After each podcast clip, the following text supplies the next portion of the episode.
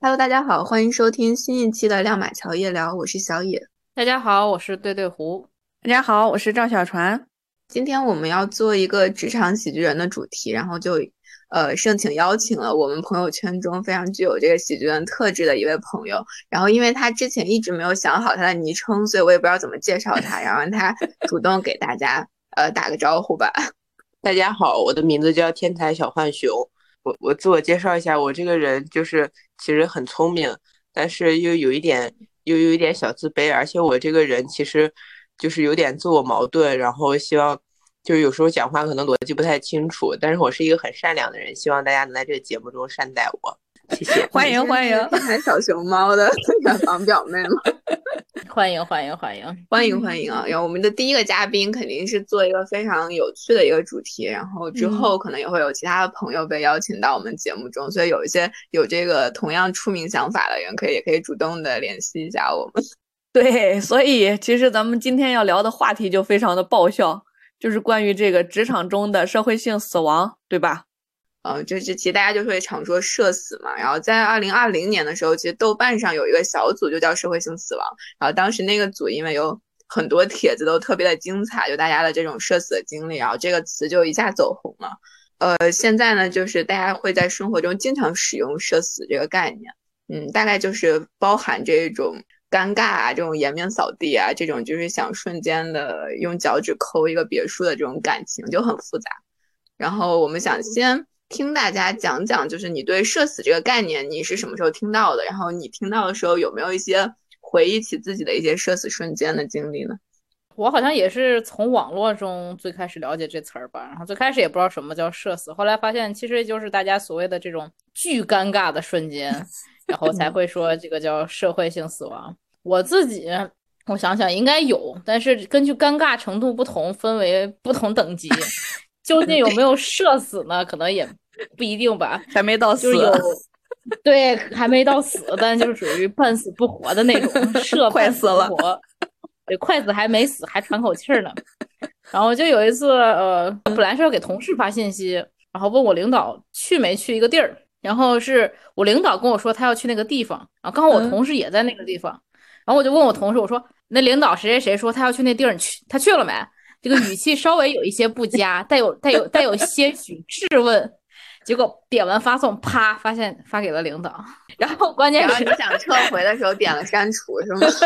不是，我是用 iMessage 发的，就是而且还是没有机会了，压根没有任何机会。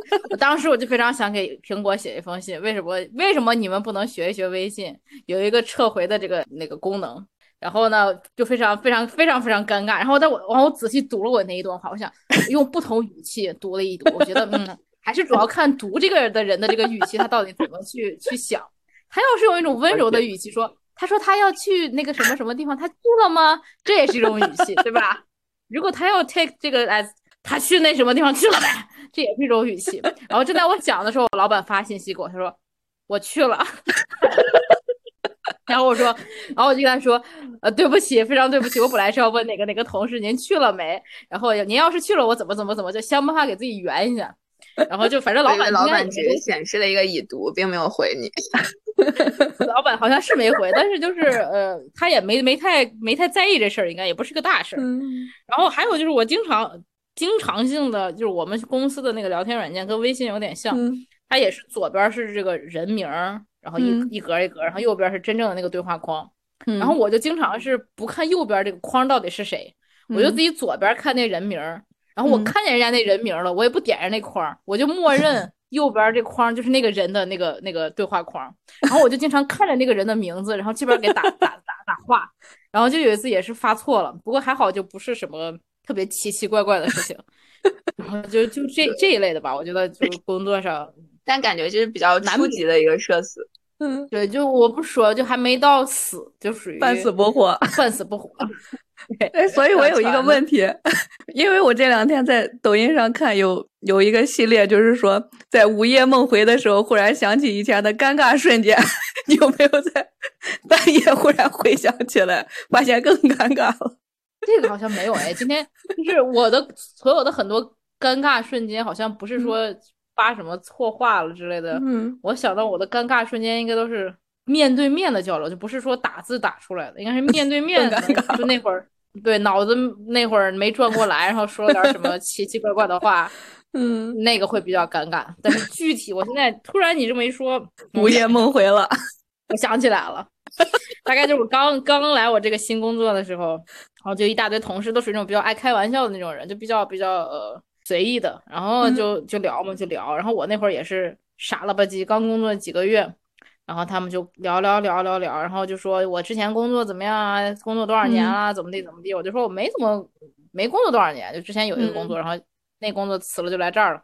然后不知道怎么说了，就说我就说到我爸在他那公司工作了就一辈子，我说这怎么能工作一辈子？怎么能工作那么久还同一个职位啥也不变？然后我们公我们公司的那些那些坏坏同打打引号的坏同事就说：“哎，你这意思就是说你没你你待不了一两年就走啊？是这意思吧？不能一直待着。”我当时说：“我 尴尬起来了。”我想说我自己说那话的时候并没有这个意思，但是确实好像人家听完就我自己在回想，我自己在想我说的这话。在人家那儿看来，意思就是说我好像在这公司不会待很久。我每次想到这儿，我就啊，好尴尬啊！我也没有机会去，我也没有机会再去解释。我当时解释，当时弥补了一下，但是大家就 OK，你不用再说了，我们已经知道了。好了好了，就在开玩笑那种语气。直到前几天，我不是之前我跟你说，我们一块儿去参加一个展览会，就一块儿去的那几个人，不还给你看照片了？嗯。然后感谢那个男的把这个话题又提出来了一遍，他说。哎，你当时不是说不会在这公司待很久？我说，我说谢谢你提，我要再给你郑重其事的。怎么还有人会记得？对我，我也想，所以，所以说我尴尬也是尴尬的挺直，是吧？不光我一个人瞎尴尬，的确也有人记得。然后他就说啊，你当时不是说在这公司不会待很久吗？我说，我说 stop，我说的是我爸在他的公司待了很久。我并没有说我不会在咱们公司待很久，这是一个不一样的概念。你不要去大老板那给我瞎说啊！你千万不要去大老板那给我瞎说啊！然后那人也是那种比较逗的那种人，就不是说正儿八经会会给你使绊儿啊什么乱七八糟这种。所以这片儿就也就过了，也在午午夜梦回的时候就没有那么尴尬，找补了一次，知道吧？你说到这儿，我忽然想起来有一次，我以前跟我的同事，咱们不是经常开玩笑说“苟富贵，勿相忘”。然后就有一次，我忘了他们在说什么，然后我就插了一句“苟富贵”，还没有来得及说出下面的话来，他们就一脸惊讶的看着我。我现在回想起来，他们是不是觉得我在骂他？你同事这么没有文化吗？“苟富贵，勿相忘”的上半上一句都不知道，就是他们忽然很奇怪的看着我，我当时还没有回过味儿来，后来就在午夜梦回的时候，嗯，他们是不是理解错了？再也找不不同的社交圈，有的圈子就很常见的，但是在别的圈子里就会觉得很奇怪。对 啊，是。对，然后跟刚才就是那个对对胡讲的，就有点像，呃，跟这个个人的这个包容度也有关，然后跟你身边人他们的理解和这个反馈也有关。所以有的时候社死是社死，但有的时候就好像是很平常的一件事。嗯嗯对对，有看到这个概念说尴尬就可能只是社死的一个最最初级的，就类似于你在公共场合，嗯，哎，我怎么我要怎么表达？就是做了一些常人不不经常做的事情。啥常啥事儿常人不经常做？你给我举举例子。就是不会在公共场合做的事情。对，就是公共场合，就是发生一些生理现象吧，然后你可能会觉得很尴尬，但是身边的有一些人可能觉得无所谓，就类似这种。就嗯啊，我觉得我属于那种无所谓的人，因为我好像听我同事或者朋友就放个屁啊什么，就太正常了，就感觉就跟没这事儿一样。你甚至会买一个那种放屁机器是吗？不会，我我就该我就该干嘛干嘛呀，就这种。对对，所以我就说跟你身边人的包容度也很有关系。对对，然后我我，而且我非常逻辑自洽，我就觉得，既然不包容的不包容我的人，那我也不是我的朋友。对，在乎我的人，那我干啥他也都不会觉得有所谓，所以我就非常接纳了，悦纳自己，对，非常接纳。对，我想到那个微信，它就是非常离奇，有一个功能就是。就是你那个微信群聊，即使你屏蔽了他那个新消息嘛，但如果说这个群里有消息出来的话，然后比如说你在转发一个图片什么的时候，他就会被还是会被顶上来。然后，但你当时可能正在跟一个人很欢快的聊天嘛，你默以为默认为就是这个信息肯定是发给他的，哎，但是突然就顶上来了一个公司群聊，然后你的手一抖，这个消息就发出去了。我就是在公司群聊里发过一次同事聚餐的照片，因为当时就是拍的那个照片，但没有人啊，就是那个饭，然后我就发到群里了，然后我手机就放下了嘛，然后突然就手机就一直在震，因为那个群聊我是屏蔽了，但是后来，而且我还没有看，因为我想肯定没什么要紧事儿，然后肯定就过了两分钟了，然后发现好多人提醒我说我照片发错了，然后我们的那个那个总经理在那个群里艾特我是说问我要请大家吃饭吗？就非常尴尬，就我后来我就把那个群换了一个背景，就是黑色的，就是你就一般你如果用手机操作的话，就不太会发一些错误的消息。然后后来发现还有现在就可以折叠嘛，然后当我把这个纸群折叠了之后，确实就安生了不少。然后你就会发现有一些重要的信息你就又 miss 了，然后这边投票当时太烂了，就大家就说今天下午五点都得去表决，然后哎你根本没看到那些信息。所以我现在就活在一个非常矛盾，就既害怕把这个信息发秃噜了，然后又害怕错过了什么大事儿。所以大家就是发之前，特别是你在用电脑转发一些图片的时候，一定要看清楚。这个时候你的一些公司群真的会被顶上来，就很突然。比如刚好有人说了一句话，然后他就会上来，然后你的信息就发过去了，就很危险。对，主要是因为国内你们这个。工作和私人的东西都混着的，所以就很容易有这种状况。对，因为因为那种公司群一般就是很安静，就来一个同事，大家鼓掌鼓掌，欢迎欢迎，握手握手。突然来一个很私人的东西，就你发现哎，怎么同事们都出来了，都出来互动了，就很恐怖。哎，你说这个，我忽然想到一个 微信另一个 令人诟病的功能，拍一拍。对你一定不要设置奇怪的后缀。我我拍过我的前任 非常的尴尬。那个就是你有时候想点进他的头像看他朋友圈，不知道怎么手一抖，你记不记得我跟我跟那个某某，就是我当时是进咱们那个高中群，嗯，然后我当时不还跟你俩炫耀，我说我去就点人家头像，然后就看人现在就有的人放的是自己的照片嘛，嗯，然后我当时看到。还有谁谁谁，还有谁谁谁的这些照片，然后我就还跟你俩说，我说，哎，这谁谁谁当律师了，哎，这谁谁谁怎么地怎么地，结果我就看到了我的某一个前任，我本来是要点人家人家头像进去看一下的，就啪啪 拍拍了。我们都看到了呀，因为你是在群里拍的，你们都能看到，对啊，你们都能看到。我为了不那么的尴尬，又拍了一个我别的朋友，更尴尬了。没有，别的朋友是我认识的，就我提前跟他说好了。我就说，我拍你了啊，是因为我把那谁谁谁拍错了。我为了显得不那么哇，你还要拍这两个，就是有一些竞争关系的这个人。我忘了我拍的是拍拍的，反正我不记得了。但是我就拍了，关键是我拍完人家之后，人家还加我微信了，更 尴尬了，尴尬。然后我也加了社死引发的一个恢复邦交的这个，然后然后就非常非常那种礼礼貌性的问，哎，你最近咋样啊？你最近咋样啊？你那边疫情咋样？你那边疫情咋样？然后就完了。呃，再也没聊过。想，我就想到这个拍一拍，简直了！拍一拍这个功能真的太离奇了。我有一两次也是误拍了一些，嗯嗯，男同学吧。然后就 是你传到那个私聊框里嘛，人家就会说，哇，你为什么就突然对吧？然后你就你就不得已在拍了之后很尴尬的还要去解释一下，只是手抖啊之类的。但你就已经暴露了你这个想要看别人朋友圈的这个行为。拍一拍，现在是不是拍拍也可以撤回？呃，但它取决于那个版本，好像就对方也得有那个，就是升级的一个微信，要不然就是你这儿显示撤回了，其他还是看到了，就更尴 尬，你甚至都没有为你的行为做一个解释。因为我我当时拍错的时候，我那个版本还不能撤回，所以我就只能眼睁睁的看着自己在群里边把人家拍了。我本来这期节目之前好像没没寻思着自己有这么多社死的事情，社死啊！聊越吐露越聊越有 回忆涌现。对，不知道就是天才小浣熊听了我们这些，是不是就感觉就是非常低级的社死？跟你的比起来，就有点就是小巫见大巫了。我们让那个天才小浣熊放在最后讲，就是因为感觉他的那个就是真的非常搞笑，太重磅了，就把他的这个痛苦让更多的人感受到快乐。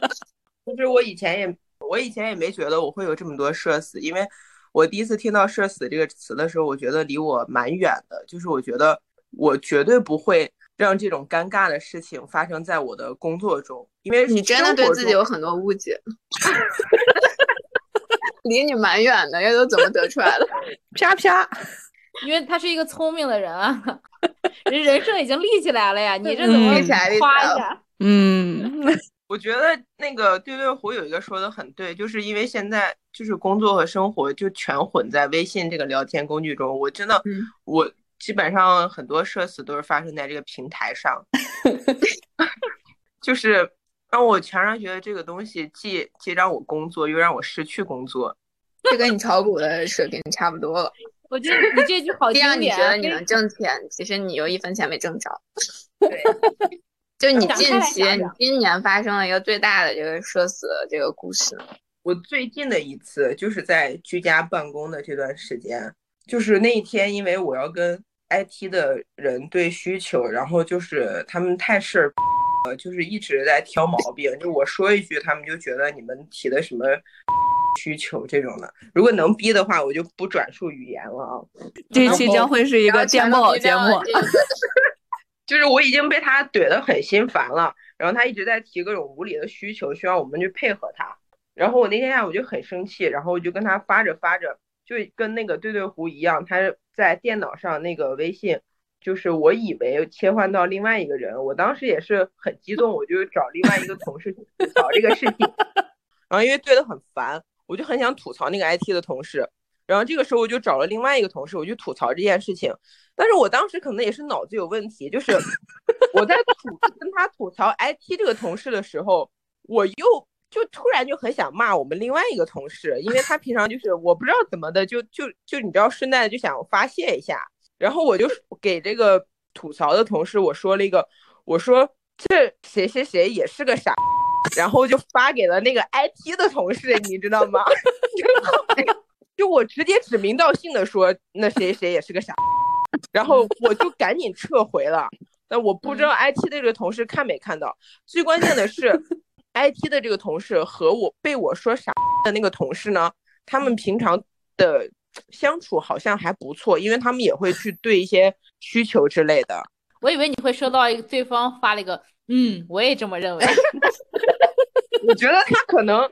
大概率，我后来安慰我自己，他没有看到，因为在前面我们俩的对话中，他可能对我已经有一些不耐烦，就已经没有回我的消息了，所以我就很快的撤回了。这是你很好的一个自我安慰的这个手段。对，因为我当时真的下午就是有一点失措，你知道吗？就是我觉得 特别怕他把那个截图发给我那个同事，然后那个同事又是我组内那个同事，我觉得就以后本来就很难。沟通以后就会更难沟通，然后万一他把这个截图再发给我领导，然后说你看那个谁谁，他说我是个傻，怎么办？这个就是最近的一个事情，就是我真的觉得很严重。哦，那你再讲一下那个二零二一年特别精彩年度社死，就那种 top one 级别的。啊，我真的我真的觉得就是很多时候这种很尴尬的事情，真的就是因为工作。因为我会觉得可能对我的这个职场发展有很大的影响。如果是在生活中，我可能就一笑而过了，就无所谓了。然后去年有一个事情，就那个时候我才刚加入这个公司不久，然后就也是在一个大群里面。然后那天早上，先说一下有多少个人的规模，让大家感受一下。哦，那个就是公司的大群，那个时候还没有钉钉，所有公司的事情都通过那个群，大概有呃不到，应该有四百个人，而且就是所有老板也在，对吗？就不只是员工。对，但是庆幸的是，因为我们那个时候刚换 CEO，就是我只能说前前一任最大的老板在那个群里，但我们新的 CEO 还没有被拉进去啊。那你还放了你一马？对，应该是除了那个 CEO 之外，所有的老领导都在了。嗯，然后那天早上，就是我们，我真的理解不了，就那个群，就是那个群的那个类似于管理员吧，就那种综合部的女生，每天早上七点都要在群里发一个什么早安，巴卡巴卡，然后 真的还有巴卡巴卡吗？应该是鸡汤吧。对，就是那种清晨新闻那种合集吧，或者是鸡汤，就每天早上天晴，每天会在群里发那些东西。但我一开始也没有太在意，然后我那个时候，我那个时候还是处于就是觉得我自己不会在公众场合发生这种社死现象的一个认知当中，然后总对自己定位不准确呢，妹妹。天 才小时候还是比较比较自信，对。然后然后那天早上我就到公司以后，然后我就还没有去，我就在坐在坐在那里和我和我朋友聊天嘛，然后我就刚好看到他发的这个东西，然后我就跟我朋友吐槽，我就想说每天发这些东西很垃圾，然后我跟朋友发发聊天就万幸的就是就是我发出来的东西不是成句的，就是断断续续的，所以呢。我就刚好把“垃圾”这两个字发到了那个大群，然后你先停一下，让我们笑一分钟，你给我们一分钟笑的时间。对对对，他讲段子或者是陈述新闻的时候，就是那种像写诗一样，就是 蹦蹦一两个词儿那种，所以这。给他一个很厚的安全垫，拯救了他。对，这真的是你也这你其实很好圆，你可以说不是你让谁谁谁给你把垃圾带下楼，然后你 你就只把这两个。但是他就没有想到这些，会不会？没有你聪明。哎，对，快快快让故事继续下去，小浣熊，请你继续，请你继续我们的快乐。意识到这个东西，然后我当时还继续跟我朋友聊天。我甚至都没有发现，我我我把“垃圾”这个词没有发给他，你知道吗？然后直到我收到了一条消息，我我同事给我发的，说你怎么了？快撤回！我说大早上的这个人给我发什么？我怎么了？撤回什么？然后我就觉得很纳闷儿，我就回去去看，然后才发现我把垃圾发在那个大群里面，但是当时已经错过了撤回的时间。你下面有人“垃圾”那两个字，还是“垃圾”，还是就是就是垃圾，就是扔垃圾的“垃圾”那两个，就原版的垃圾。然后他接在哪？就接在那个鸡汤后面。对，就接在那个鸡汤后面。人家刚喝完鸡汤就收到了我说的垃圾。这就是当代知名反脚达人，你知道吗？反鸡汤战士。我想知道有人回复你那条垃圾没？没有人，大家都处在自己。我一开始以为没有人看，结果在后来漫长的几天当中，在我跟公司人打招呼的当中，我才发现大家都看到了。就后面后面大家跟我打招呼说的都是垃圾，我就我我有点懵，你知道吗？就是有一些还有经比较年轻的经理的女领导见面就说垃圾，我说啊，我不知道该作何回答，你知道吗？你已经火了，然后然后你领导问你那次，然后你又没听见，然后你又 做了一个错误的回答。对，呃，就是在发生在这件事情之后，因为我可能那天整个状态就不太对。我不是发垃圾无法撤回以后，我就一直在想，一定有什么补救的办法，因为已经无法撤回，我必须得解释一下。然后我就先。就我只能硬着头皮在那个群里说不好意思发错了，就是你要硬凹，你知道吗？就打死我也不能承认我在骂你。那你 这个感觉就像你把心里的话发出来了，就是越描越黑。但是我表面上一定要强演下去。那你发不好意思发错了，后边有人回吗？有，因为我单独的跟那个女的私聊了，我说啊，不好意思，我在跟我朋友 说那个让他扔垃圾的事，然后我不知道怎么的就发到群里了，我说真的不好意思，你千万别误会，真的好像越描越黑呀，所以他误会了吗？他可能就是那，就是表面，他他跟我的关系就表面上大家和和气气的嘛，所以他就陪我在群里演嘛，然后他就就在群里就是拍了拍我，还说没事儿什么。没有关，就是类似于啊开个玩笑，把这个事情过去了。然后后面陆续的群里又有一些人拍我，然后我就 觉得大家还是就愿意相信这个东西，起码也不是愿意相信大家陪我演嘛，那演就演那就过去了嘛。然后我就忐忑不安的去了办公室，就是其实我当时所有的我们部门的同事还有领导都看到那个了。然后我进办公室以后呢，我那个领导就隔得很远。然后他就是上海人讲话，他也他讲话他嘴巴不张，你知道，他经常就就是这种说话就是那种不是不是，我都听不懂，因为 就是我都听不清。他不仅不张嘴，他还带着一些微的，就是上海那种腔调。你有毛病了 啊？看他这个反应那么真实，就他平常说个什么，我就嗯嗯啊啊，我想着这个不是万能回复嘛，就嗯嗯是，然后。他就问我东西，他就问我话，然后我当时第一句就没听清，我就说嗯嗯，我听到他是在说早上那个事情，我说嗯嗯，发错了，又问了一句话，我还是没听清，我就想说嗯嗯，万能回复，就说嗯，反正他说啥你都说嗯。然后这个时候我其实另外来了一个同事在他旁边站着，我说完这个嗯，我那个同事就开始狂笑，我就很懵逼，我说那个谁谁说啥，然后我同事说。他问你是不是不想干了，是不是无所谓了？然后我就接着是嗯嗯嗯啊 啊，就我当时就是不知道该说什么。然后后来我领导听见我不是，他问我是不是不想干了，然后我说嗯嗯啊，然后他就很无语，他说好牛逼。领导还会说牛逼这俩字儿，就是我们我们那块的那个领导还挺牛逼的吧？就所以就可以说牛逼，就比较他们比较。随意吧，还蛮平常，蛮爱开玩笑的。但是这个东西就是一直被他们拿出来说了很久。就之后很多时间，除了跟我不熟的人跟我打招呼之外，会会说垃圾。然后之后我们部门的同事还会说，就我一说到什么东西的时候，他们就会说：“哎呀，我们都知道这都是垃圾，你都看不上。”我去，你已经成为全公司的红人了。我就很无语。然后后来反正还好，CEO 没在嘛，但是就真的很社死。那次真的让我觉得，就在那次以后，我就把那个群聊折叠了。然后后来也是觉得亲近了很多很多。你们领导要知道，平时跟你说话，你其实根本也不管他说啥，也在那嗯嗯嗯。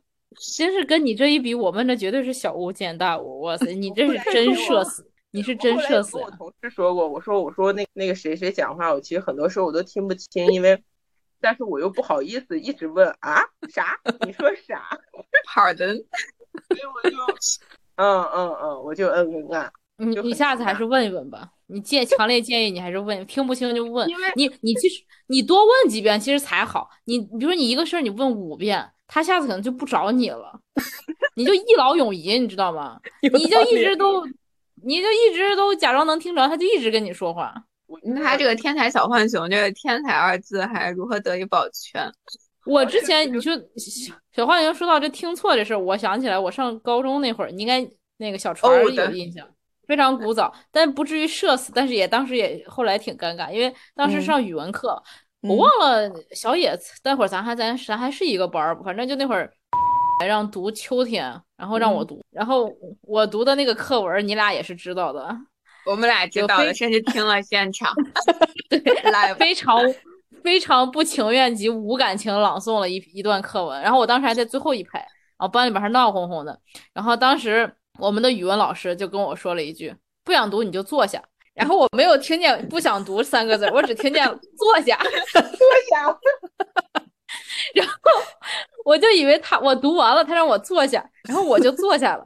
然后没想到我坐下完之后，大家就前排的人感觉很惊讶，然后然后回过头来看我。然后这个时候我的语文老师让另外一个人读，然后另外一个人就读的特别声情并茂。然后然后结果到了下课的时候，然后前面人家过来找我说啊你贼牛逼呢！我说我咋了？他说说让你不想读你就坐下，你就哐就给坐下了。然后 当时都都没想到你会坐下，还还尴尬了几秒钟。我说。我发誓，我真的没有听到不想读那仨字，我只听到了按套路出牌。关键是，关键是这个老师还跟我们家认识，比较熟，就就也还好，没有到没有到非常社死。但是当时我确实，那并不是我本意啊，那真的不是我本意。我我其实可以继续不没有感情的再朗读一遍。就是对胡读课文的感觉，大家可以想，就那种 AI，而且还是不是特别智能的 AI 啊，就是机 器在那读，就它的断句都非常奇怪。AI 那会儿，那那会儿咱还是一个班儿，我还是已经分班了。不幸的是，咱们是一个班，所以我刚才说了，我还记得你这一场那个 live 的那个现场。OK，然后以致我记得小船就不想读，你就坐下，一直说到了大学，我印象中是这样，对不对？好像好像，所以印象非常深刻。所以当那个，呃，小浣熊说他听不清 之后，我发突然一下涌上我的心头这个这件事情。我本来已经快忘差不多了，谢谢你，小浣熊，我又想起来了。所以大家在职场中听不清老板说的话，还是得多问问。对，一定要多问，一定要多问。课文不读没关系，老板话不听清，你可能下个月工资都没了。但我怕老板觉得，我怕老板觉得我是傻子，就说那么多遍还听不清，你知道吗？不不不，你是天才。他可能以为你只是耳朵不太好使啊。你告诉他，你告诉他你听，对你跟他说我听力受损过呀。你你把自己装成一个弱者，他反而对你还有些许的同情，还会自责，说我怎么对一个听力不太好的人这么苛刻呢？对你告诉他，你虽然天才，但是耳背。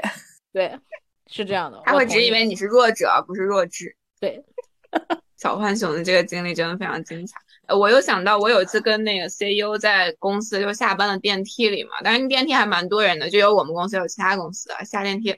当时我穿了一双黑色的那种皮鞋，但是就是它有一部分脚面是露在外面，所以穿那种鞋的时候，大家知道里面要穿一个船袜，但那个船袜就特别隐形嘛。哎，那天好死不死，他突然问我说：“你们穿这种鞋都不穿袜子，不觉得难受吗？”我当时想，老子穿袜子了呀。然后我说我穿了一个船袜，但当时我那天也好死不死的，我把我的 我把我的脚从我的鞋里拿出来给他展示了一下，就是因为我担心他不相信我真的穿了船袜，但是我要告诉他我没有光脚穿鞋，然后我又把我的我让他看了一下，我真的穿了袜子，我感觉当时那个电梯里的气氛就瞬间凝固了，可能还有那个摄像头会拍到这一幕，你知道吗？你们 CEO CEO 之后不敢跟我单独对话，男的吧？男的还是女的？男的，男的。我的多大年龄？应该有五十多。妈呀！惊呆了！为什么要关心我穿没穿袜子？然后我又很想证明自己，绝对是一个很爱卫生的人，不可能说光脚穿皮鞋。他可能可以的，做的太好了，下次不要再做了。你身体力行的展现了你们金融人这个尽职调查的这个“尽职”二字，你知道吗？相当尽职，必须让他看到这个实物，不然他没有办法理解那种隐形袜到底怎么隐形的。我这脑 海里画面都觉得鞋脱了吗？脱了呀，就把脚掏出来，那很灵活，你知道吗？就穿那种鞋就非常一脚蹬，你知道吗？就很方便展示，非常可怕，非常可怕。老板印象深刻，对你可能。哪一天这个被提拔到提拔到那个 VP 了，可能就是因为因为这个 CEO 对你的这个拖鞋非常印象深刻，那个霸道总裁爱上你，霸道总裁爱上你就从这一刻开始了，知道不？就从电梯里的奇遇。对，老板会觉得，嗯，我只是随口问你这样一个问题，你都这么认真的告诉我，真的好不矫情，好不做 作，是一个非常单纯的女孩，哎，害怕，太害怕。然后刚才聊了很多，就是这种很具体的案例嘛。然后其实，在社会学上，我看到北京大学有一个教授，他对于这个社会性死亡其实是呃讲解过这个概念。他说，就是你在一个群体性的这种空间内，然后你的一些行为可能背离了大家对你的一个预期。比如说，大家对我在电梯里的预期就是，我只会告诉他我穿了一个船袜，但是没想到我会把脚掏出来。那这种时候出现这种事，他们就是预期被打破了，所以就会。当时可能空气就会凝固，然后就会出现一些可能会比较影响我个人形象呀，以及他们对我判断的一些事件。那这种时候对我来说，可能就是一个社会性死亡的场景。对，所以其实从概念上来说，就是我们的行为背离了大众对你的一个常规的期待。但你有没有想过，就是如果你总是做这种很破格的事，大家对你的预期就会不断提升。就是你有一天在群里发垃圾，其实没有人会觉得啊，这很奇怪。那我觉得小浣熊，对小浣熊 is getting there，你知道吗？小浣熊再多来几次，就大家已经见怪不怪，你就可以成为你们公司的那个霸主，就别人都不能发，就你能发，然后你发了，大家也不会觉得有什么不正常，不什么。就是你有没有觉得，就是你的旧形象已经死掉了，然后你的新的形象正在被建立起来，它建立起来了，可能你现在就是一个职场这种喜剧人的这种形象，你有过这种想法？我因为我同事之前跟我说。你这个人有点意思，同志们，attention，快进入到这个意思了。我们中国语言博大精深，问题这个地方的意思代表什么意思？我觉得他他首先对我的智商没怎么有提升的感觉，应该是一种就是傻，然后很无语，但是好像又很又很真诚，这种结合结合在一起的感觉。你觉得总体来说还是夸你的呗？我觉得是那有意思，那不是说我很有趣吗？那你觉得他为啥？呵呵。那你说他为啥不用有趣，要用有意思呢？他可能只是单纯的就是词语比较匮乏。有有有很会就是开导和劝解自己，挺好。那你作为职场人不就得这样吗？那你还把牛角尖钻死，给自己钻不出来啊？但我就是一个钻牛角尖的人，你慢慢就会不钻了。小浣熊本人，你是想打造一种职场什么样的人设？是那种比较精英派的，就很高冷，还是说就是这种你觉得挺搞笑逗趣儿的这种，就也挺好？我其实是想打造一个精英派的，但是我也不知道怎么就就起码在这家公司，好像就有一点已经在一条道路上越走越远的感觉了。但是我觉得这应该不影响我的专业度和精英的感觉。呃，你对精英是怎怎么理解的呢？垃圾。我觉得可能是不是就是该说话的时候就说话，然后不会说过多的和工作无关的话，然后在工作的时候能表现出比较高的专业度和这种这种专注专注度吧，就是不会打打闹闹呀、嬉皮笑脸呀、开开玩笑呀，就是。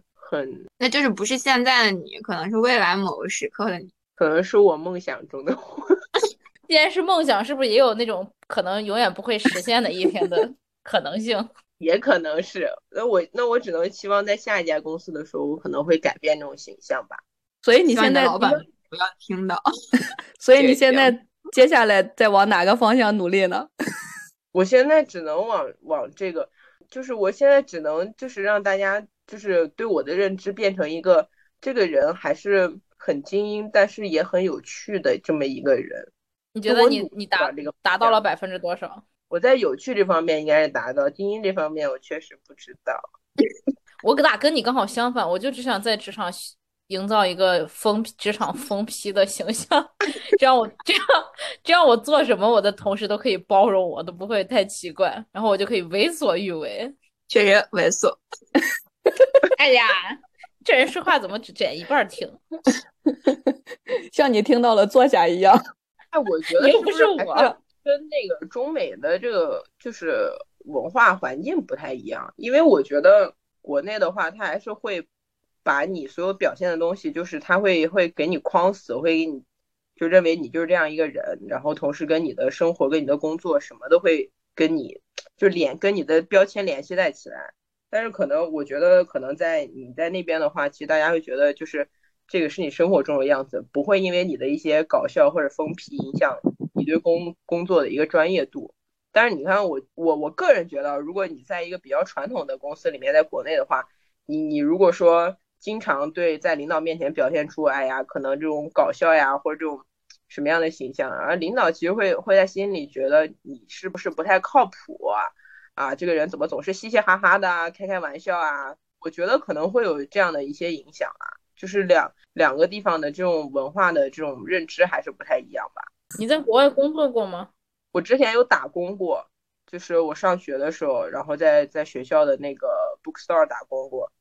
我觉得我我当时那都是同学，那都是学生，那不算是正儿八经。有有老师，有有那个老板嘛？但是我觉得相处起来还吧，就是。哎，我我我感觉，我个人感觉，就老美他那个包容度和国内这个包容度还是不太一样的。就是他会觉得你你反正你想做什么，你你随便呗，你你自己想干什么跟他也没有关系。但是放在国内的话，他会他会觉得你你你为什么这个样子了？你这你你就算是就算他跟你没有矛盾，或者说他也不觉得你是一个是一个不好的人，但是你可能某一些点的表现。会让他觉得，哎，你这个样子不太好，你是不是应该改改啊？或者这种，那我觉得老美就不 care 这些东西，就你随便呗，你想你你裸着也无所谓啊。那我觉得，起码我在这边工作了快三年吧，我觉得是属于他们也是分开的，就是你能是一个非常 funny 的人，那人家也很喜欢，但是同时你要保证你的专业性上不能出现问题啊，你你要考虑考虑你自己在工作啊什么方面有没有经常出错。如果你人很搞笑，但是你工作上就是什么错也不出，或者说比较靠谱，那我觉得人家是绝对会把你的性格跟你的这个专业都分开的。如果你是个逗逼，然后你工作也老出错，那人家就会觉得啊，你是把生活的这种态度带到工作上来了，人家会觉得啊，你你你这个人是不是有病？不代表老美的包容度是强，但是他的包容度仅限于跟他自己没关系的事情。如果你你干活干砸了，你把人饭碗砸了，人包容你啥呀？就是那对呀，所以就是你我不我没我没有在国内工作过，所以我也不能说完全代表国内去发言。但是总体来说，就是大家也不是说完全就会把你的个人生活和你的专业生活就混为就是。会混到一块儿去评价一个人吧？我觉得这个是进入职场的人该有的一个一个素质吧。或者你要 be professional，你自己也要去评判一个人，是说这个人的搞笑只是说他生活中搞笑，还是说呃他在专业上也不也是这么随意随性的？如果只是因为你生活中搞笑，他就会否整个全盘否定你这个人在专业上也是这种搞笑的话，那我只能说是那个人的这个评价体系有问题。但是你如果如果是别人觉得你你因为你生活中搞笑也觉得你专业搞笑，要么就是他自己的评价体系有问题，要么就是我个人觉得会不会就是你自己在工作中是不是也也哎妈这孩咋哭了呢？被你说哭了，被我说哭了。嗯，就是如果如果 对，就是也得是自己的专业也要加强吧。我就是这个感觉，就是其实你你其实你说实话，我我个人啊，我不知道别人，但是我个人是我喜欢那种。又好玩，同时又能一块工作的同事，因为我身边也有一些同事，就是你跟他聊天的时候，大家都是个疯批，就是都聊得哈哈嘻嘻哈哈，就是然后一会儿打打闹闹，但是你坐下来该干正事的时候，也能干了正事儿。所以，然后我不会觉得，我不会觉得说，呃，这人跟我打闹了，然后干正事儿的时候，他也是一个一个浪荡子。所以说，还是说就自己的专业，就你不用太担心。别人会把你的这种搞笑跟你的这个专业混为一谈，只要你自己把自己的那一趴做好，我觉得反而会让你更受欢迎的。因为谁不愿意跟一个好玩的人工作呢？你工作本来就是一个很枯燥的事情，如果有一个好玩的人在你身边，那让你的这份枯燥还多了一份乐趣，那我觉得大家何乐不为？前提是在工作不受影响的情况下。嗯，是我我也觉得，就是该该工作的时候还是比较能快速进入那个状态，因为在。职场上，大家肯定首要的目的还是还是工作嘛。所以，小浣熊，你有没有考虑过，有有没有这样一种可能性？你的随着你年纪长大，你的搞笑这个方面太突出了，以至于掩盖了你天才的光芒。你就改名叫搞笑小浣熊。如果如果有一天我喜剧的天赋已经大于我在工作上的能力的话，那我就可能真的要转行。我现在其实就想转行，但是我其实还真的挺没有勇气的。就是我觉得你要放。专注于做这个事情，嗯，转转成专专职的搞笑喜剧人吗？你想转哪行啊？那可以啊，上海上海不是有很多那种什么脱口秀啊，什么那种是吧？剧场，对啊，你去你去那个你去打打工兼兼职。啊所以我知道了，小浣熊来做我们的嘉宾就是迈出了第一步，对，也算是对，给你鼓鼓掌，算是第一步迈出来了，不错。可以的，就不能加个音效吗？我们节目 那个交给 加一个鼓掌音效好吗？纯人工，对，挺好啊，挺好。就是通常发生一个这种社死事件之后，发现很多的人会选择在比如说豆瓣的小组啊、微博啊，或者是这种呃甚至朋友圈去讲述自己的这个社死经历。然后你们觉得？这种行为它背后的动机是什么？或者说，如果是一个这么社死的事件，他为什么又不排斥让更多的人知道，就把这个乐于去分享出来？我觉得就是一种自嘲，然后再加上可能也是想听到大家的一些包容的观点吧。就是可能他分享出来是想听到大家说，哎，没事儿啦，其实大家都都怎样怎样。可能他同时又听到别人在在陈述自己曾经有一个怎么样怎么样的一个经历。然后反而对自己是一种一种宽慰吧，就没有那么尴尬，没有那么。那那你你给别人也带来快乐，你的这段经历起码也算是有意义的。对，因为也可能就真的所谓的社死，也没有说大家觉得那么那么让人难堪到难以启齿吧。就是这个也是相对于来说，在一个比较中中间的一个地段，在就是比较搞笑、比较好玩和稍微尴尬，然后就中间那个地带，不是说就是真的到那种。很羞耻的那种东西，会让你觉得你的人格、你的尊严都会受辱，没有到那种很极端的这种情况。所以大家说出来就是找找就是同类啊，然后逗大家一乐，然后这个让整个这个网络环境更更开心一点吧。我是这么觉得啊。所以我们刚听了小浣熊的故事之后，就忽然觉得我们前面的都是小巫见大巫，就是这个效果，是吧？对，就是这个小，就是这个意思。那作为大巫那个 小浣熊，那你你有没有跟就是除了朋友以外的这些网友啊，或者什么样的这种微博啊，去去去分享过自己的这种社死经历？我好像发过微博，好像，但你的微博的粉丝实在太少了，没有没有运营过。我曾经有一段时间也在想，要不然就我有无数次想要去给自己打造这么一个人设，但是都不了了之。所以你当时分享出来的动机是什么呢？我觉得跟那个对对胡说的有点像。一方面，其实就是你把这个事情讲给大家听，可能想听到大家的的一些可能安慰啊，就没什么大不了的。因为很多时候你。自己处理这个情况，心里特别是在工作上，因为这个东西比较重要，还是比较忐忑的。就是你会在想这个东西是不是真的很严重，然后会带来一些不好的后果。然后还有一方面就是可能想听一听，就是让大家搞搞笑一点嘛。我对于我自己来说，我就是希望，嗯，能让大家更加意识到，哇，这个人真有趣，很有意思。那你达到目的了呀？你不是已经收到？对，我觉得主要还是大家就出来分享一下，还是有时候你可能自己在处理这些情况的时候会觉得，呃，好像有点忐忑。呃，我有时候就觉得是发生了一个这种大无语事件，你就会把它想讲出来，就是确实也不是刻意逗别人一乐，就是大家有没有觉得这种无语的事件，如果只有自己一个人知道，就还蛮压抑的，然后你一旦说出来，就觉得反而还就是一个解压的过程吧，因为其实这种社死其实就存在于那个当下。你确实可能就有点不知所措，但一旦经过那个时刻，你就会觉得纯纯的一个大无语，你就要把它说出来，然后就可能也是一个释怀的一个更好的方式吧。嗯，是。如果你不说，你只会在后边午夜梦回，觉得越来越尴尬。对，会的，就是真正的放下，就是要面对它，是不是？对，是的。你们有没有看过之前有一个特别特别火的帖子，就是一个。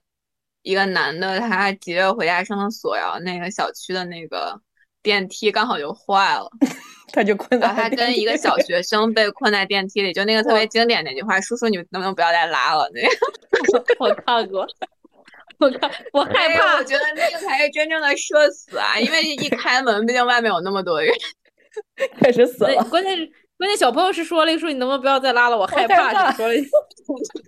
这个是我觉得。就是这一两年，就是感觉最社死的一个社会新闻。你现在你在这个档口给小浣熊说，所以小浣熊又看到了一个大屋。小浣熊跟这个他提供一个参照，对对，自己就是小屋。我宁愿没有这种，我宁愿没有这种有趣的，因为这个真的会成为人生的阴影。所以我们说，这个是给你的参照，让你知道你自己的事情有多小，不是说让你有希望有这么一件事儿发生在你身上。这孩子这理解力怎么这么有问题？我们讲到这儿的时候，记得把他开场自我介绍那一段再再叠加进来，让大家再感受一下。一个那种鬼畜的，我就是一个自我矛盾的人。我这个人就是其实很聪明，我就是一个没有逻辑，其实很聪明，没有逻辑，其实很聪明。可以，起码对自己还有清醒的认知，是的，挺好。就刚开始我们其实谈到过，就是是不是社死这个定义，其实和这个受众是很有关系的。然后，因为我们今天主要讲的是职场中的一些社死嘛，然后就想要进一步的延伸一下，就是你对于职场中这种，呃，这种距离啊，或者这种安全边际的一个设定。因为有时候其实，如果我们和同事保持一个非常审慎的或者一个比较远的距离的话，其实是。呃，更难发生社死吧。然后有的时候，如果是更亲近，就是你交往过多了，你就可能会暴露更多的一些风险嘛，就类似这样。有没有在这方面的一些思考？就我不，我不是之前有跟你讲我的逻辑自洽，就是我 我们两个人为什么要同时参加这期节目？嗯，啊对，就是为了这个给大家展示如何不用不会被 PUA 呢？就是有一个一个闭环逻辑，然后像这种逻辑是 scatter 的，就很容易被 PUA。就我的我的逻辑就是，你跟我关系好，我已经把你当朋友了，我社死了你就应该包容我。如果我不把你当朋友，你也不在乎我，那我我干嘛要在乎你？这就是我的逻辑。所以我整体来说就没有说跟同事有特别特别那种尴尬的瞬间吧。我身边有一些同事，我算是现在处成朋友了。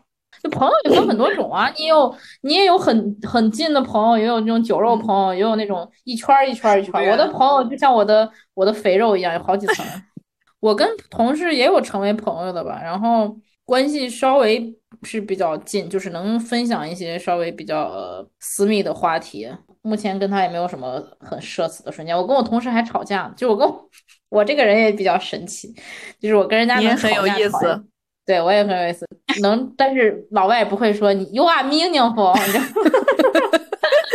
然后就是我跟人家吵架，吵完架还能当朋友，我是属于那种比较奇葩的，而且是像小浣熊说，就老外的这个思路，就是整个这个思维方式可能跟咱也不太一样，就事论事，对，所以没有什么社死的这种经历，但是我确实也是不是很喜欢，因为我的社交圈比较窄，所以我也觉得如果同事人挺好。然后各方面能聊得来，就能当一个稍微近一点的朋友也无所谓。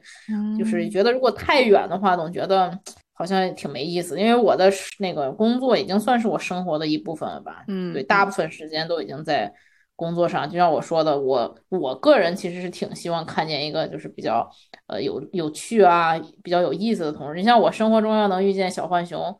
当同事，我应该也挺开心。如果他不把我的东工作搞砸的话，你也会告诉他他很有意思吗？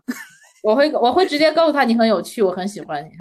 我我是不介意表达自己的那个喜欢的这种人。对你说到这儿，我忽然想起来，所以就是因为我没有跟同事成为朋友，所以我没有什么社死瞬间，是吧？也有可能拒绝和同事去食堂吃饭，对我都自己去吃饭，没有社死的机会。对，我觉得是你要有社交才会社死。如果你就是特立独行，总一个人，可能就没有社死。就你死了都没人知道，哦，太惨了，真的好惨。嗯，小浣熊呢？对，怎么看职场的这个安全边际呢？就人与人之间的，我觉得对我这种小心眼子的人来说有点难。就是你真的对自己好评价好，真是。我其实又很无脑，有时候跟大家说着说说上头了。哎，等一下，谁？你不是很天才吗？就是我在那种感情上很无脑，你知道，在在知识的领域可能有意思点。好的，可以。我有时候跟大家聊着聊着，就是其实也有几个就是关系还可以的，呃，就是会说一些跟大家吐吐槽呀。但是我有时候一说，我就感觉就是每次我说完之后，我就觉得。妈呀，这个人要是把我们俩的聊天记录录音下来，然后发给领导看，那我可能就死了。就是会出现这种情况，你知道吗？就是我有时候会很无脑，所以我在冷静下来之后，就会觉得说，是不是跟同事还是要保留一下就所谓的戒心？因为我我就是理智的来讲，我觉得在职场上，大家还是，特别是我们同部门可能同组的人，是不是还是存在着一丝丝。竞争的感觉，所以就是大家每个人都不要把自己投入的那么实或者那么深，因为有时候可能就会有一些会让你觉得很后悔的事情。这人当然，我觉得这个东西啊，就跟就跟你谈恋爱一样，就跟在感情 世界里面，你可能被渣男伤害过一次，然后你就再也不相信男人了。举个例子哦，你相信过吗？你展开讲讲，展开讲讲这块。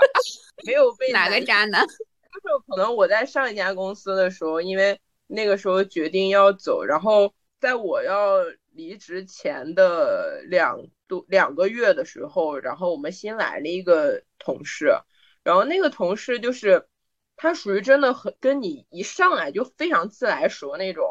然后我当时其实就觉得，因为我当时已经有打算要离开了，我就觉得就是我也没有必要太对他有防备，或者说要怎么样，我觉得也没有关系，因为我反正也要走，而且以我当时的在公司的就是在组内的这个地位也好，或者说 whatever 什么各方面来讲，我觉得他都不应该把我当做一个威胁，就会好像跟他产生很大利益相关的一个人。所以，我那个时候就是跟他就聊的也比较多，就是有时候闲聊嘛。然后他都是一直表现那种知心大姐，然后大大咧咧的形象。后来有一天，就是那个时候可能已经六月份了，我马上就要准备，我在想怎么提离职这件事情。然后他自己就主动问我说：“说你是不是要走了？”然后因为出于我之前跟他的一些交流，我就没有对这个东西表示否定，因为他是他主动问了，我就。我就默认了，我就说，嗯，在我后来，我就离离职了，就在离职以后的第二天，然后我才知道，但是我这个东西到底是不是真的有没有 confirm？我自己其实说真的我也不知道，只是我也是听那个时候跟我们关系比较好的一个 HR 告诉我说，就是这位同事在得到了我给他默认的说我要离职之后这个消息，那个时候我还没有跟我的领导提我要离职，他在私下把这件事情告诉了我的领导，就说我要走了，也就是说。在我跟我领导提离职的时候，我领导其实已经知道我要走了。就是我一直觉得这件事情，我为什么到现在我还是不愿意去相信，是因为那可能我领导演技好，因为我其实真的觉得，在我跟他提离职的时候，他还是表现的像刚知道一样。对对对，那如果他真的演技那么好，那我也没有办法。所以在这件事情上，我后来知道这件事情，我觉得就是有一点很无奈，因为我觉得。你对于一个你才来这个公司没多久，然后你就要这么要去 去对我，然后你都已经知道我要走了，我实在是想不到这么做对你有什么好处，就提前把我要要走的这件事告诉我的领导，你能得到什么呢？我有点想不通他这么做的动机。可能他真的很爱钻牛角尖，你们发现吗？因因为其实你这个故事让我感觉就是可能对方，比如说他只是无意的，就是脱口而出了。就比如谁谁最近在看机会什么的，或者是因为我觉得有意的，就是说，其实对对他没有什么本质的好处吧，可能让领导觉得跟他更更亲近一些。但是对于你要走这个消息，终归是要被释放出来的，所以我可能觉得可能他只是为了自己的一些利益吧，倒不是为了损害你。对，但是就是后来我为什么会知道这件事情呢？就是因为他不是提前说了这个事情吗？那我领导就知道，然后这个 HR 就因为这件事情受到了他 HR 领导的责备，是为什么呢？就是 HR 这个大领导给这个 HR 就说这个事情他们部门的人都提前知道了，然后也告诉了他们的领导，你居然没有提前去报备，就是对于公司有员工想走的这个想法，作为 HR 你是最后一个知道的，然后觉得就好像他失职了或者怎么样。那我就觉得这个挺正常的呀，这是防火防盗防 HR，怎么可能先告诉 HR？我就是觉得你好像你的钻牛角尖钻有点多，就你就是因为这件事情来导致你对这个同事的这个社交距离开始有点恍惚，不知道该得要怎么。但他一上头的时候，还是会给同事吐槽自己的同事和领导。首先，我觉得。就你跟谁再亲近，你给自己得有个底线啊！你啥话能说，啥话不能说。就比如薪资什么时候走，所以就是因为你你跟同事的这个距离这个远近，让你比较难跟同事成为真正的朋友。然后他是误以为和同事成为了真正的朋友，然后就给人家掏心掏肺了。然后他说完他又自己后悔了，但消息已经撤不回来了。对，就很延伸。对对对。所以就这样，就让他就是慢慢的距离越来越近，然后就是容易有社死瞬间，是吗？是不能把太多的信息告诉别人。对，但是我就总有时候就容易上头，然后一上头，我觉得还是冲动吧。就我这个人，你改啊，发一些理，你自己都知道，你干嘛还不改？哎，你们两个金牛座真的感觉特别的就有火气，就是我现在感觉有两团火在你们的头顶。执拗。但我觉得你们你们三个还是都。比较理性的人，我觉得感性，但是他会会维持自己理性的人，但是我就是你知道，就是会一塌糊涂的那种。你就是一个矛盾的人，我们已经知道。乱下去，而且你一直在证明这一点。矛盾文学奖，我投你一票。对，所以我觉得有一个非常有用的建议就是。你想吐槽的时候，跟不认识他的人去吐槽，一定不会传到他的耳朵里。还有那个六度人脉理论，他万一就认识，有一天你发现他们在朋友圈互相点赞，就很尴尬，更尴尬，社死瞬间就来了。对，我觉得就是你跟这种共同朋友去吐槽另一个共同朋友，这绝对是不可取的一个。对，呃，也不要背地里说别人坏话，就当面说就行。对，就是人家说的嘛，当面不能说的话，背地里也不要说。其实很多时候我不是要背地里说别人坏话，嗯，我这个话我当着他面我也想骂他，那你咋不骂？那你骂了。我我之前跟我就我今天不是说我发错，我说那谁谁是个那个同事，我当时之前跟他在电话里面，我就是被他气的，我也骂过他，就是我我是那种我能直接怼，就是倒不是说我刻意或者说我怂，然后我要在背地里讲你的坏话，就大大家也可以当面刚，只是我刚好就跟这个人吐槽到了你，那我就开始喷了。所以你在吐槽完了之后，你就应该冲到他面前说：“对我就是说你是傻，就不会社死了。”不是，就是打架斗殴事件了。不是你既然都敢跟他当面去骂，你也没什么好社死的了呀。反正这话你不管跟谁说，都会到他耳朵里边，说你也没啥好社死的，就属于我用间接的方式。哦，所以这是他的一个那个呃手段，想告诉他，我就是想说你傻。对，那就没有什么好社死。你就是觉得公司每天早上发那个鸡汤是垃圾，就是垃圾。你就是想告诉他，真的垃圾，真的垃圾。我我觉得 你只是通过这样一种巧妙的方式 告诉他，这一段一定要剪进去，真的垃圾。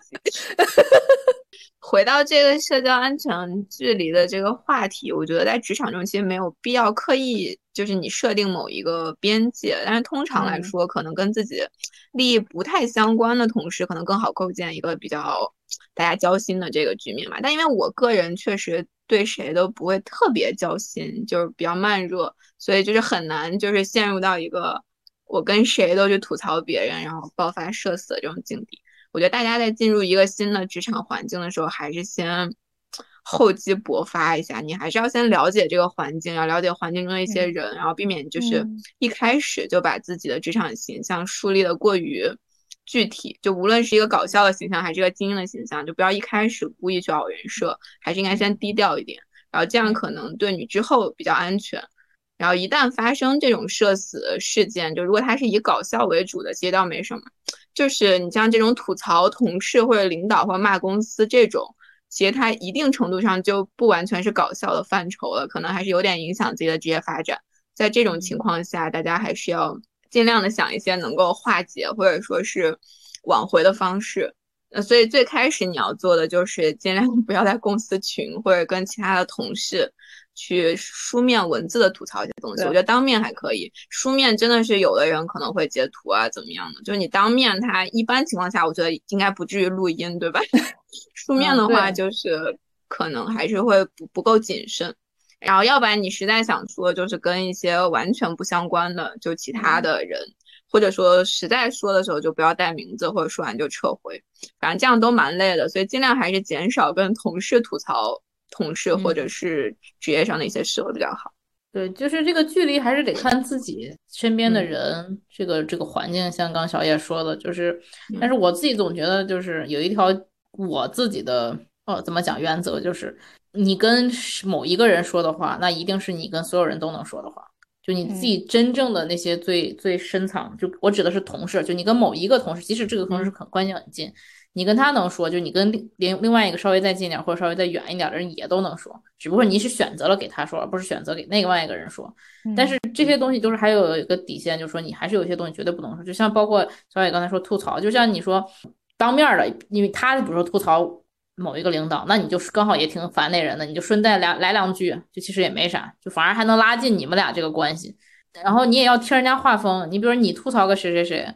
然后人家觉得，啊，那人还好吧，也没有吧，就明显就这人家跟你就不是一个战线的，没有没有必要说。对，你就这块往回给自己找补。你说，哎，也是，可能我哪个地方没没看到，也有点看看问题有点偏颇，就也找补回来。就是你得要去读读懂空气，要去听一听别人就是到底怎么说，对不对？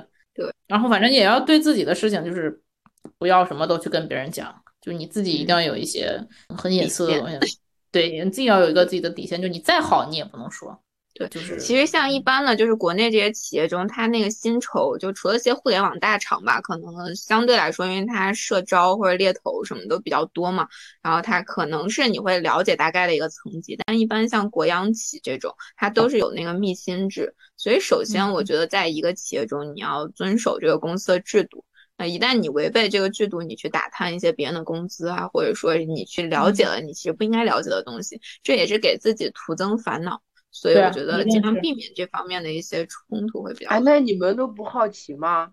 嗯，不好奇，因为觉得别人挣的肯定比我多。我我觉得我对别人的薪资大概有个有一个概念吧，就是大概多少钱，大概多少钱。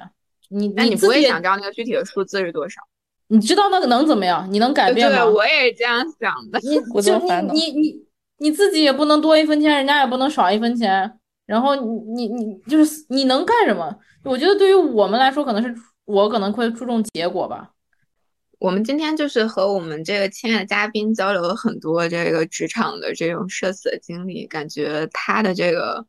呃痛苦的往事，给大家带来了很多欢乐。然后再次强调一下，我们这一期绝对没有加任何的这个 笑声的特效，都是这个真人互动的一个结果。对。然后其实社会的语境确实是更加的一个包容和多元，所以我们可以在这个。各个社交平台上看到很多呃来自自己朋友或者来自陌生人的社死经历，其实我觉得很多它是带有这个有趣的一个标签呢。其实不一定说真的是让自己颜面扫地，或者说是真的让自己的整个的这个社会声望在这一个事件中彻底坍塌。我觉得那样可能就不是社死了，那样就就就跟真死差不多了。所以就是单纯的这种尴尬和这种有趣带来的，其实是大家的一种。更深层的互动吧，别人对你也会了解的更多，觉得你这个人还有那样的一个侧面。我觉得其实不一定是一件不好的事，所以遇到这样的事，我觉得还是可以，呃，跟一些身边的人或者跟网上的网友多分享一下，可能就是很好的一个化解或者说一个自嘲的一种方式。对，首先呢，感谢我们的小浣熊燃烧自己，点亮我们，让我们 开心了一整夜。也希望那个电视机前，也不是电视机前。也希望是啥机前呀？收音机前，播客也希望也希望播客的我们播客的听众朋友也能在我们这里收获一个小时的快乐，那我们就已足够了。OK，我也记得在哪儿曾经看过一段话，就说你所有当时觉得过不去的坎儿，在过十年以后，你看见都是笑话。所以就像我讲的，我那些高中的笑话，当时都会觉得啊，好尴尬。我其实还有一个，我给。发手发短信发错了都没讲出来呢，回忆太多。但是那也你这个在当时有没有想过，它也是一个笑话？没有，我当时你是说那个坐下吗？还是说发短信？那是坐下是挺挺挺尴尬的，但是也挺好笑。那会儿倒没觉得社死，但是发短信那个是真觉得我当时都要想死，因为确实太太。